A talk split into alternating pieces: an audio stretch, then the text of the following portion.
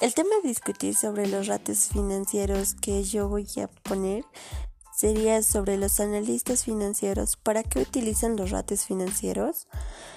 Eh, los analistas financieros utilizan estos ratios financieros para comparar las fortalezas y debilidades de la empresa, como también la evolución en el tiempo de las empresas.